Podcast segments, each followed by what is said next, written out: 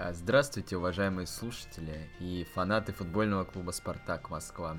С вами ведущие э, Богдан и Игнат. Сегодня как бы знаменательное событие, точнее уже третий раз подряд э, победа, уверенная. И в этом подкасте мы будем, наверное, подводить итоги перед матчами сборных. Подведем промежуточные итоги. Но сначала все-таки начнем с матча Урал-Спартак. Какие, какие у тебя впечатления? Ну, я тебе главное впечатление еще в ходе встречи сказал, что впервые вообще, по-моему, за время нахождения ТДСК в клубе вот такой матч с аутсайдером и выглядел как матч с аутсайдером, потому что все, большинство таких встреч максимально плотные, команды просто отодвигаются на свою половину поля, а Спартак там пытается безыдейно что-то что-то уж хотя бы натворить и пропускает контратаки, и в итоге там и поражения периодически случаются, а вот сейчас впервые, со времен Тамбова, пожалуй, но Тамбов мы понимаем, что это такое, Mm-hmm. Как бы Краснодар мы тоже не берем в расчет, наверное, вот так вот впервые полная доминация на протяжении всего матча. Или ты не согласен? Я согласен, причем э, реализовали моменты, ну, в начале матча, как бы, понятно, там Спартак идет сейчас на первом месте по голам в первые 20 минут, но тут они забили два мяча, по-моему, и первый тайм вообще закончили уже разгромно. И второй тайм тоже как бы про продолжили абсолютно активно играть, не было там каких-то остановок э, темпа. Не думаешь, что все-таки как по традиции, что Урал это не команда? просто. Да нет же, Урал все равно хорошая, как бы такая, бьются, борются. Первый матч вообще с ними в этом сезоне ничего Спартак скатал. Ну, как бы Урал, понятно, у них там сейчас нет тренера, проблемы различные, но это не команда, с которой вот любая другая команда в лиге вот так спокойно 5-1 сыграет, мне кажется. В общем, Урал это коллективный понс, по-твоему, я правильно понимаю? В общем-то, да. Коллективный погребняк еще. Я не знаю пока к чему я это, но раз уж вспомнили про Понса, не знаю, давай вбросим внезапно посреди выпуска инсайт, посреди начала, mm-hmm. что вот говорят, что клубы ЛМЛС заинтересовались э, нашим аргентинским Матадором и предлагают даже такую кругленькую сумму 12 миллионов евро. Mm-hmm. Ты как считаешь, надо расставаться за такие деньги за или ждать? За такие деньги, конечно же, еще ну, нужно даже не думая расставаться, потому что это уже команда заработает это раз. Во-вторых, э, зачем сейчас... Ну, нет смысла держать игрока, если за него предлагают 12 миллионов, который не будет, очевидно, скорее всего, в следующем сезоне играть в основе. То есть это супер вин э, сделка, если она состоится. Для Понса, в общем, МЛС под чемпионат достаточно как бы подходящий, и ну, я бы его отпускал, потому что он латиноамериканец. Латиноамериканцы очень хорошо в этой лиге играют. Э, в мир посмотрит, в хороший, в еще одной хорошей стране поживет, сравнит, так сказать, две великие державы. Да, справедливо. Но я бы сказал, что тут такое опасение есть, что Спартак, в принципе, не умеет продавать футболистов вообще. Это касается там и каких-то максимально заметных там лидеров, которых максимально долго маринуют, ждут каких-то великолепных предложений, и большинство случаев там либо продают уже, когда проблемы с деньгами банально наступают, либо просто не продают и там дожидаются, как с Велитным, когда его только в аренду смогли спихнуть в итоге алкоголика уже после, после Виктории Бонни. Вот, поэтому я боюсь, что сейчас э, в Спартаке посмотрят на эти 12 миллионов, и вот они реально как спартаковские фанаты. Вот я почитал мнение по поводу этого предложения по Понса, и там пишут, да какой, 15 миллионов минимум, 20 миллионов он стоит. Вот в следующем сезоне за ним итальянские клубы придут, будут 20 миллионов давать. Ну да, итальянские вот, никогда только. Я думаю, в принципе, Федун, он примерно точно так же оценивает все в жизни. Он получает предложение на 12, и он думает, что, наверное, Понце двадцаточку все-таки стоит, раз mm. столько дают. И, скорее всего, я бы поставил на то, что Понс сейчас не уйдет, а уйдет там через годик-два за 5 миллионов евро. Да. Вот такая а, вот у меня. Да, обратно в Аргентину поедет, судя по всему. Но тут вот действительно не хватает гениального Томми Цорна, э, который очень хорошо продавал игроков в ну, не самый сильный чемпионат. Ты сейчас про кого? Ты про то, что он Малкольма про... Баду продал в Спартак? Э, про Фернандо в Китае продал. А, ну это, это, господи, это же китайцы, там понятно. В арабам этого, господи. А, Хани? Да, да, да, да, да. Ну, Хани, извините, это были очень качественные футболисты, просто Спартаки их не оценили по достоинству. Ну ладно, в общем, я думаю, пока тема это такая, максимально кулуарная и максимально непонятная, поэтому Думаю, еще успеем обсудить про Понса. Угу. Можем... И вернемся к матчу. И вернемся к матчу, да. И раз уж начали по поводу нападающих, вот я хотел очень похвалить Ларсона, которого мы часто хвалим в последнее время, но вот он на меня именно произвел впечатление в каком-то ментальном отношении, потому что его же не вызвали в сборную Швеции впервые за долгое время, что там несчастный Ибрагимович опять захотел играть за сборную. И именно, видимо, так получается, что именно место Ларсона он и занял, и вот человек вышел после этого и просто продемонстрировал, что он вообще он в великолепной форме. Он там и штрафной пробил, и вообще и в «Спартаке»-то мы уже обсуждали, что было опасение, что про место именно вместо Ларсона чуть ли не будет играть. А он вот сейчас демонстрирует, что он реально вот такой лидер команды, что он готов, mm-hmm. в общем, быть э, в центре внимания, его это, ему это нравится. Вот э, есть тебе что-то по этому а, поводу сказать? Ну, я хочу отметить отличный штрафной. Первый раз, когда Спартак за два года забился штрафного. Ну, а, с факт. Красавой, когда ну, после, да. Я хочу отметить действительно его какое-то психологическое состояние. Я же тут в этом подкасте отвечаю не за объективные факты, а за всякие эзотерические. Так. И просто как бы а, пересмотрите, ну, этот момент. По-моему, там неплохо достаточно оператор взял его взгляд, и там просто был такой убийственный просто оскал, звериный. И я сразу понял, что как бы гол будет сто процентов.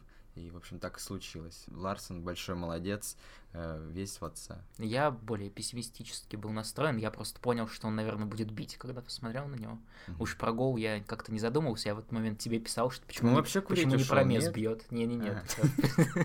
Это в предыдущем матче такое случилось. Вот, поэтому, да, Ларсон молодец. И вот как раз, опять же, пока вот так вот идет все, друг за другом. Про Промеса хочется мне поговорить немножко в контексте того, что не кажется ли тебе, что Промес вот как такой альфа-самец, мы это уже обсуждали, как такая доминанта в Спартаке. И вот э, это первый матч, где были уже определенные такие недоконфликты, потому что за последний пенальти там чуть ли не подрались Соболев и Промес. Соболев потом после матча извинялся, подходил, объяснял, почему он вообще бьет.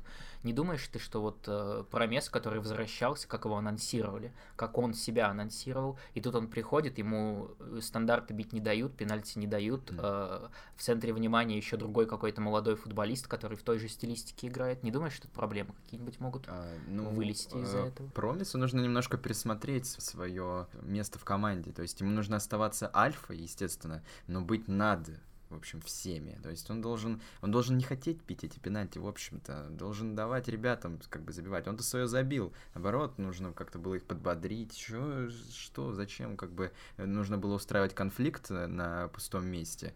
Я не понимаю этого, конечно, и Промс тоже не понимаю. Возможно, как-то он в тот момент не думал, все-таки концовка матча была там на каких-то эмоциях, подбежал к этому несчастному Соболеву, но Промес, он вожак, и он должен, как вот действительно в Короле Льве, так сказать, забраться на э, гору и с нее смотреть на свой, э, на свой прайд. А кто тогда этот э, злобный лев? Фас. Так, кто тогда Муфас? Газизов?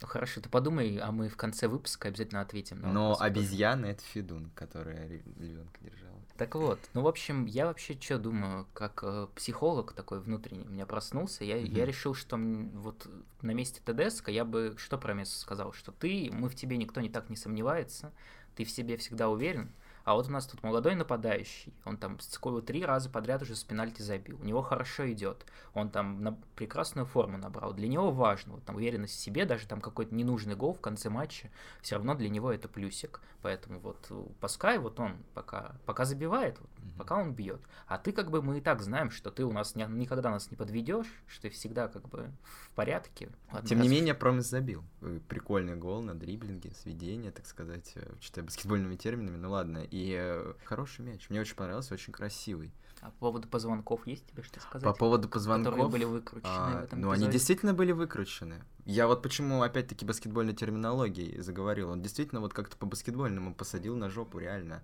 Анкл брейк случился буквально. Uh-huh. И, ну, а не Прониценко, ну, ну да что вот, вы да. хотите по, от человека? По автопу, вот тебе как кажется, кто вообще не прав в этой ситуации? Ниценко с формулировкой или быдло футболист Урала, который не смог э, по-человечески отреагировать на ну, нее. Нужно как бы понимать, э, во-первых, у кого ты берешь интервью. Это не какой-то там человек, который славится эм, там самой иронией. Ладно, там он к Дюбе, допустим, подошел, может быть, Дюбе там похохотал, что-нибудь сказал. Mm-hmm. А, типа, ха-ха, на очко посадили. Но тут другая абсолютная ситуация, и команда проигрывает 3-0, и ты такие глупости спрашиваешь. Ну, как бы посмотрите на череп э, Ниценко, и все станет понятно. В общем, навряд ли он думал. В принципе, думал... можно пос- посмотреть на череп Калинина, поэтому... Да, ну слушай, череп Калины предпочтительнее э, выглядит, я думаю. Хорошо, я думаю, можно заканчивать с обсуждением череп. Что еще мы можем сказать? Э, вот недавно, в последнем выпуске, по-моему, как раз мы пророческий факт выявили, что Айртон у нас падает каждый матч. Каждый матч это безрезультатно. Мы призывали его отказаться от симуляций. И, естественно, в этом же матче, в следующем же матче он, он упал, и пенальти таки назначили. Да. Что ты думаешь по этому Я поводу думаю, что Айртон э, действительно, ну, в общем, нанял себе переводчика или неплохо уже знает русский язык, хотя бы на слух воспринимает. И он, так сказать, решил щелкнуть нас по носу, потому что, ну, мало кто об этом на самом деле говорил. Я думаю, мы вообще там чуть ли не единственные, кто подняли эту тему. И, ну, ему это удалось, хотя момент неоднозначный, на самом деле, я не видел там пенальти. Да, ну ты просто ну, ты чекист. Я ну, понимаю. окей, окей, там, может быть, и был какой-то контакт, но супер легкий. И, не, не, не, а, не, не, хорошо. Не, не, Ладно, все, хорошо. Айртон молодец, говоришь. молодец. Первый раз э, у него это э, сработало. Будем надеяться. Я, честно, надеюсь на то, что он все-таки будет не в штрафной падать, а там э, попытается хоть когда-нибудь нормальный прострел отдать. Ну, в этот, в этот раз просто там вопрос даже не в том, что насколько Айртона ударили, а в том, зачем это сделали, потому что он реально там был на границе штрафной, в максимально неопасной позиции. Все прекрасно знают, что Айртон не умеет ни подавать, ни простреливать ничего. То есть он просто куда-то в район штрафной мяч пытается отправить всегда. Поэтому я вообще не знаю, зачем его сбили. Он там просто на ложном замахе убрал, и ему просто по ногам стукнули. Поэтому, это, слава а, богу, да. что именно, именно сразу, как бы, понимаешь, мы, вот мы что-то говорим, и сразу нас пытаются ткнуть э, в лицом в наши слова. Это хорошо. А может быть, скажем тогда, что Спартак точно не выиграет в этом году чемпионство? Ну так это же правда.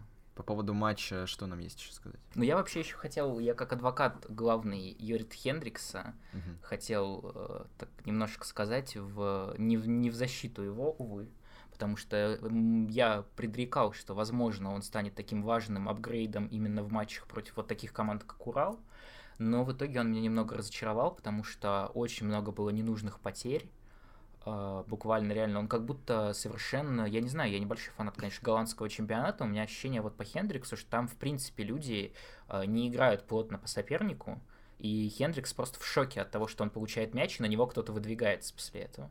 Поэтому, поэтому действительно, он как бы у него хороший пас, но вот когда его начинают прессинговать, у него какие-то судорожные движения, я не знаю, я видел, что он давал интервью, и он это объяснил, что тем, что, мол, очень холодное поле, очень холодный мяч, непривычный, и он не совсем понимает, пока как он отскакивает. Но это, конечно, странно. Надеемся, что это неплохом танцор, конечно, история. Но вот пока что Хендрикс, конечно, расстраивает немного, и то, что, в принципе, купленный футболист, пускай за какие-то копейки, но на сегодняшний день, я так понимаю, судя по по его игровому времени это четвертый футболист на своей позиции, то есть единственный и четвертый из четырех. Поэтому пока, конечно, странно. Странным этот трансфер выглядит. Его место соответствует его цене, из этой четверки он самый дешевый. Так что все логично. Ну, то есть для тебя это не проблема, ты думаешь, что все в порядке? Да, ну, человека купили, наверняка просто, ну, возникло, как, возникли какие-то вопросы к центру поля, нужно было добавить глубины, они ее добавили. Ну, не сразу к российскому чемпионату игроки адаптируются, надо это признать. Чемпионат непростой для многих, mm-hmm. поэтому подождем, ну, все-таки Хендрикс видно, как бы парень толковый по, по Я бы, кстати, сборам. сказал, что, по-моему, голландцы в принципе не адаптируются к чемпионату России. А, Я Промис. вот два примера помню. Вот Промис, и помню несчастного Фернанда Риксона, по-моему, он тоже был голландцем. Ну, это такой не, не классический голландец, я бы сказал, это просто был а, а, сумасшедший э, ломатель ног. А Дэми Дезуев? Ну вот и именно, да, Дэми Дезуев и там Квинси Авусуабио, конечно, он такой же голландец, как и я, но все равно. В общем, в принципе, я бы сказал, что голландцы, наверное, с их менталитетом как-то тяжеловато им в России. Густиль, опять же, который совсем недолго продержался. Кстати, про Густиля. Кстати, про Густиля, да, в эти минуты, когда мы это записываем, играет команда Густиля Фрайбург, и впервые, впервые за сколько уже прошло это время? Полгода. За полгода, даже больше, по-моему, Густиль вышел в стартовом составе. Да. Естественно, вышел примерно как Кокорин за Фиорентину, никаких пока... Нет, желтую он Желтую получил, получил, как и Кокорин за Фиорентину, поэтому верим, что, конечно, Густиль к нам, если вернется, то вернется в прекрасном состоянии, возможно, теперь пробьется в основу наконец-то. Да, главное, чтобы ментальное состояние было прекрасное, потому что, мне кажется, ну, будем ждать каких-то, на самом деле, про него новостей, может, интервью кто-нибудь у него возьмет там из э, спартаковских медиа, там, я имею в виду чемпионат и Спорт-Экспресс. И не, просто реально интересно, что там с ним вообще происходит. Ну- То в заявке, то не в заявке, то во второй команде. Судя по всему, это такой персонаж. Я не знаю, в принципе, как он дорос до капитанской повязки-то в Голландии, но вот максимально, мне кажется, он какой-то неустойчивый психологически. То есть, если он не, не рассматривается как очевидно основной футболист, то какие-то проблемы у него явно, потому что видно, что он в принципе может приносить пользу в своей роли, но иногда вот он выходит на поле, и ты просто ну, не можешь понять, почему этот футболист, в принципе, как бы стоит денег. Я уж не говорю про 16 миллионов евро, естественно. Говоря про других, кстати, немножко отойдем пока от темы Урала, говоря про других очень высоко оцененных спартаковской селекции футболистов, вот Педро Роша долгожданный гол свой забил. Пока что еще не за основную команду, но вот э, за Спартак 2 оформил великолепный гол, убежал там от всей команды. Я не видел. гол. А я видел. Мгм. Вот, он там один на один вышел и чуть не, чуть не Про- против этого гениального вратаря? Да, Алани? против Солдатенко, представляешь? А, ничего себе. Ну да, кстати, про Спартак 2 мы тоже недавно говорили, и наконец-то они набрали целое одно очко. И, кстати, пока я что вспомнил, это вообще тема Понса почему актуальна. Я не знаю, на самом деле, как у нас работают заявки до заявки, но если удастся спихнуть Понса, то это возможность заявить, наконец, несчастного Педро Рошу. И уж, может быть, он хотя бы что-то покажет, потому что я думаю, уж Педро Рош это за 12 лямов, конечно, никто не купит сейчас. За 5-то вряд ли купят, и отдавать обра- опять в аренду и платить ему дальше деньги, это, по-моему, какая-то странная история. А, про Понца возникла новость, потому что МЛС стартует сейчас. Да, и там А, открытое трансферное окно. всё, всё, И суть в том, что много говорили про то, что каким-то игроком Спартака интересуется в МЛС, все как бы думали, что это Рош очевидный, потому что, ну, единственный такой кандидат, и сам его агент тоже, по-моему, говорил, что МЛС они в том числе рассматривают, а вот оказывается, что это Понс. Мгм. Ну, Спартак 2 все равно как бы победу не забрали. Хотя бы какое-то полу, полуживое состояние уже есть. Да, Игнатов забил. Игнатов забил, да, который тоже никогда, конечно, до основы не доберется, но... Ну, посмотрим, посмотрим, не надо Хорошо, не буду. говорить наперед. Да. Ну, ты же знаешь, когда я что-то говорю, Да-да-да. может быть обратно. Ну давай на Урале как-то э, закончим, э, скажем, что нам все очень понравилось. Э, Уже сказали про то, что доминировали все время, поэтому ждем э, календарь сейчас, ну матч следующий с Локомотивом, С Ростовом. с, Рос- с Ростовом, да. Да, потом с Локомотивом. Потом с Локомотивом. Ну вот сейчас два сложных матча, в которых ну, нужно срочно набирать очки. И дальше вот ждем такого же доминирующего футбола над аутсайдерами и различными недокомандами. Да, там как раз будет ЦСКА, например, с э, новым Ну, тренером. Ивицей Воличем.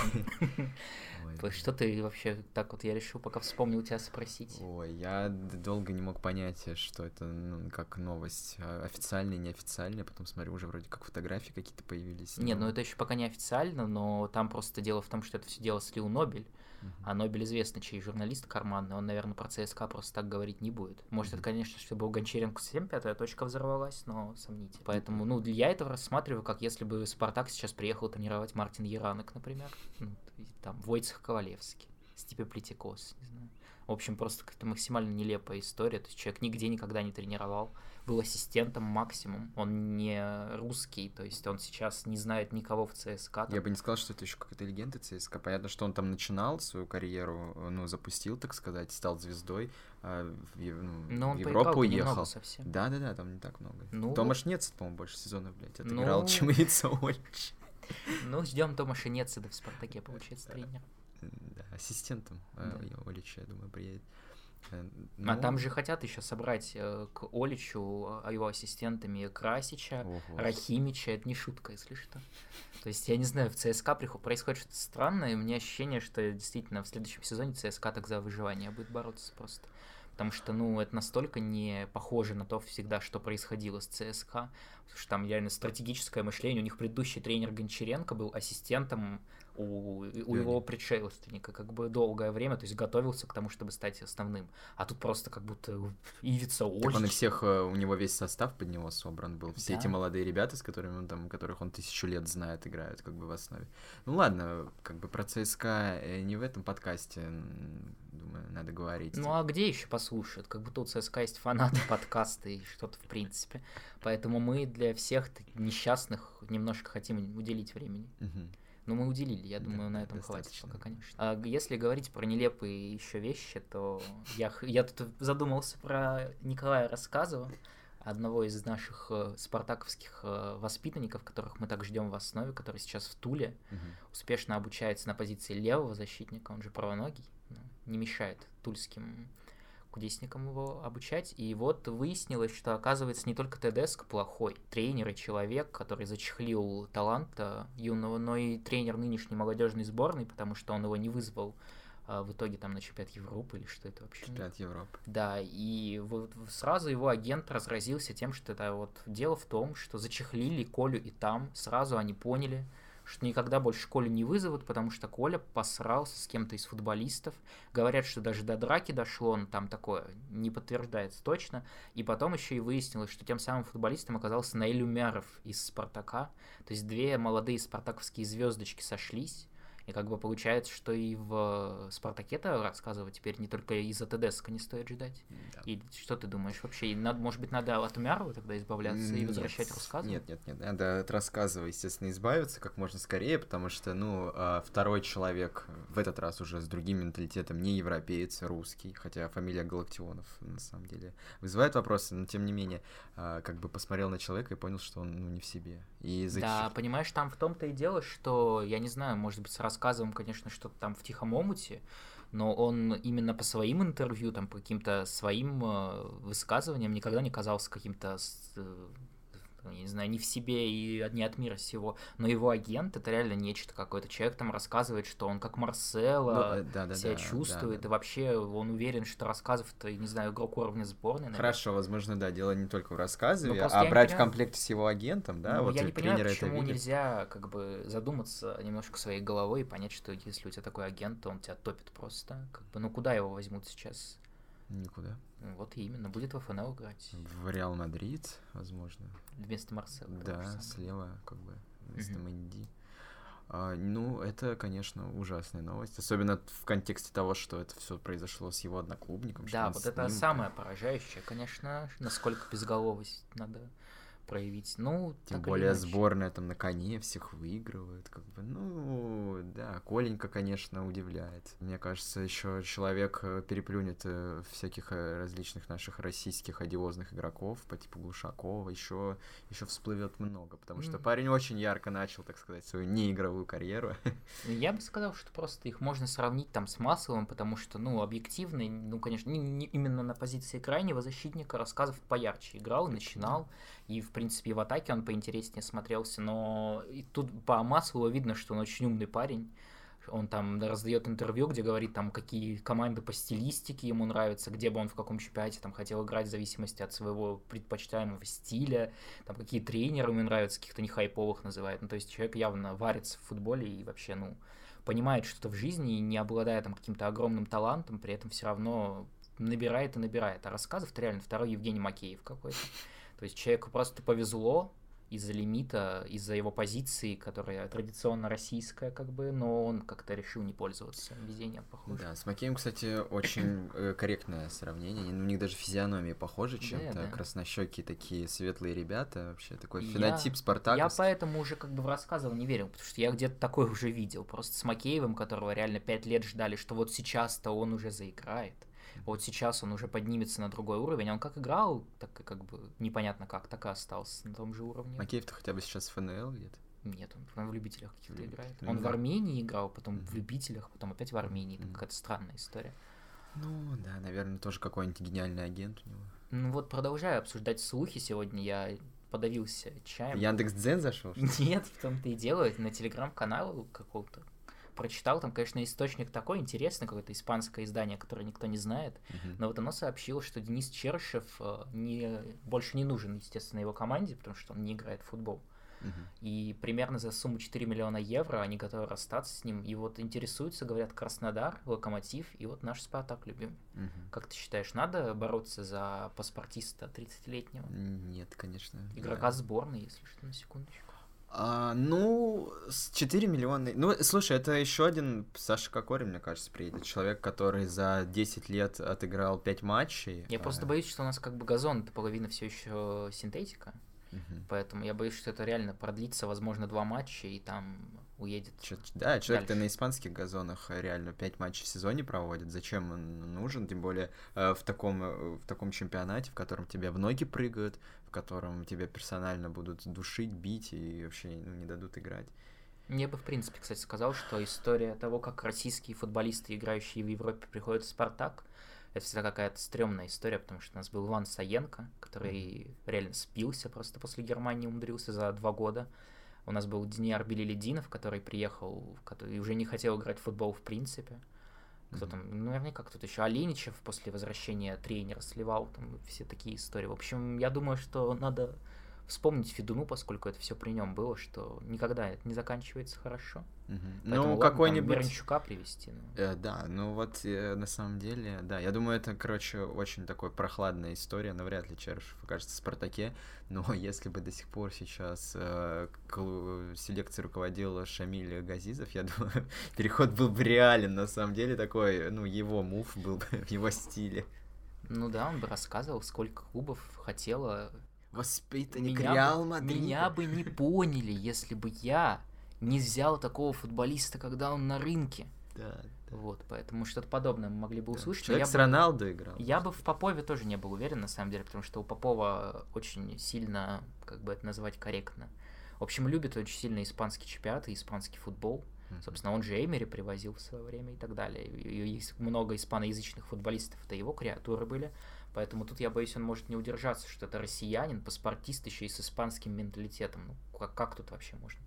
Поэтому я пока думаю, что может быть и не только Шамиль такое может провернуть. Uh-huh. Ну, посмотрим, вдруг, представляешь, Чершев приедет, а поймет, что такое ромбик, что такое спартаковский дух, и вылечится просто моментально.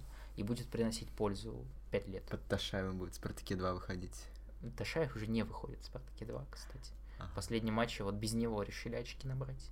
Действительно набрали, наконец-то. Да. Ты вот чувствуешь сейчас вот этот запах вот гнилости какой-то пахнет? Ну да, Такой мы посмотрели, вот... уточнили, с кем играет Спартак в следующий да, матч. Да. И это команда Валерия, Валерия Карпина. Да. Которая явно будет костьми ложиться, но не даст Спартаку просто так забрать три очка, зато потом выйдет в следующем туре на ЦСКА и проиграет 0-7. Ну, я что могу сказать? Вообще, Ростов сейчас превратился в какую-то уморительную команду. Там поуходили все более-менее лидеры. Причем какая-то мутная история. Я думаю, это многое говорит о том, что Валерий Карпин не справился, в общем-то, и все еще у него в команде какие-то конфликты вечные. Потому что у них там не, уже действительно, по-моему, 6 капитанов было за этот сезон.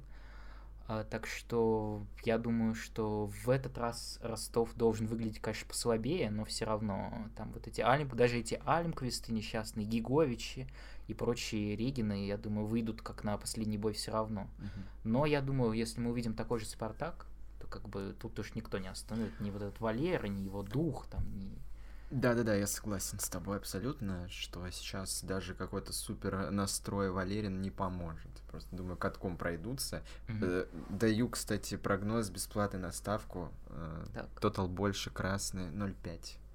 Думаю, Думаешь, Ростов поплывет. Думаю, Ростов поплывет и пойдет. В общем, я жду от матча, ну, естественно, победы, но не в последнюю очередь ожидаю интересных новостей после матча, чтобы, так сказать, нам было что обсудить, перемыть косточки, там, и жду драку Карпина с ТДСК, например. Секунду, я тут вспомнил еще, что я хотел с тобой обсудить. Я вот э, накануне прочитал интервью Ильи Кутепова, задумался просто про тех, кого из Спартака в сборные вызвали. Mm. Вот, и он там очень долго все размышляет, размышляет. В конце начинается вот эта вот обычная телега про то, что я, конечно, хочу за Спартак играть, но вот хочу именно на поле выходить, надоело это все, пока вот контракт еще действует, я, конечно, всей душой. И тут он говорит, что вот, но если честно, вот я хочу сказать спартаковским фанатам, что если меня разрезать, то одна половина не будет красной, а другая белой. Вот ты как считаешь, это вообще мы можем после этого уважать Илью Котепова? Как русскоязычного футболиста, который играет за Спартак уже долгие годы. Должен ли он быть красным и белым внутри? Естественно. Угу. Естественно. Ну, после этих слов, конечно, можно уже продавать, что держать парни. Согласен. Вот я прям Похоронил действительно карьеру в просто «Спартаке». сидел и, и буквально в шоке находился, потому что, ну, как можно в здравом уме такое Ну, говорить? Кутепов, он такая личность экстравагантная. Это, в принципе, не, кстати, не всегда, мне кажется, за ним э, прослеживалось. Вот в тот момент, когда он прическу сменил, вот Да-да-да, у что-то в него его жизни... Что беса поймал немного. Беса поймал, да, ну, может, какие-то книжки начал читать э, эзотерические. А он и ну. начал читать, он по много про это говорит, что вот он, он да, там? очень э, сильно переживал по поводу того, что Ага. вечно не в основе. И вот он сказал, что много книг прочитал психологических, которые ему очень помогли. Сказал, что вот Тедеско он будет ценить за то, что он научил его терпеть. В общем, Да, терпимый это стал загол- Илья Кутепов. да. А, Ты как считаешь, вообще надо отпускать Кутепова или, или пускай будет? Мне кажется, на самом деле, если Кутепова не отпускать, он контракт продлит и будет сидеть так еще 10 лет. Как, как ты считаешь, вот, или, или нужно все-таки уступить Стасу защитника, чтобы он был основным в какой-нибудь команде и вызывался в сборную, наконец? А мне кажется, у Кутепова не так все прекрасно будет в других командах, на самом деле. Вот он а, в общем, вот эти все его недавние успехи, они во многом связаны с тем, что реально ТДСК его чему-то новому научил. Вот. Не только терпению, в общем, а чему-то еще и на поле. Ну, вот я бы сказал, что, конечно, мне нравится, что это такая не, не особенно частая ситуация, что защитник, который постоянно находится в резерве, как бы он выходит на поле, и сложно вспомнить момент, когда ну, он прям вот подвел, когда он прям плохо сыграл, там даже в каком-то единичном моменте из-за него что-то случилось. Тем более, почему вообще идет какой-то разговор о том, что его там на банке маринуют? Ну, по-моему, команда в нем заинтересована и как бы ну, очень уважительно к нему отнеслись. А, есть стабильная там тройка, которая очень хорошо начала сезон, там, да, Маслов, Джики и Жиго. Ну, как ты, как, куда, ты встроишь Кутепова? Но, тем не менее, ему как будто хотели придумать новую роль нападающего. Это, по-моему, ну, о многом говорит об отношении к тебе вот ка- со стороны тренера, со стороны команды, что тебя хотят видеть в клубе. Да, сейчас там, ну, места нет, но потом, может быть, что-то изменится. Разговоры про Жигова, э, каждое трансферное окно ведутся, что он уйдет куда-нибудь. Ну, то есть, если продадут год, ты не стал бы покупать замену? Ты считаешь, что Кутепова можно спокойно Ну, можно попробовать, наверное, Мгм. было бы. матч? Но я сейчас, это необдуманный ответ, это я просто из головы сказал. Хорошо. Ну, в общем, мы возмущены, конечно, таким, такими фривольностями от, э, от человека, которого мы очень уважали, Да. как игрока сборной на чемпионате мира памятном. Поэтому надеемся, что все-таки Илья одумается и поймет, что если его разрезать, то он все-таки красно-белый. На этой красно-белой ноте можно и закончить, я думаю. Да, подписывайтесь на канал, ставьте лайки, э, верьте в этот раз не в Валеру, верьте против Валеры, верьте в ТДСК, в общем, верьте в команду и не болейте Как это болеете, получается. за Спартак. Да, до свидания.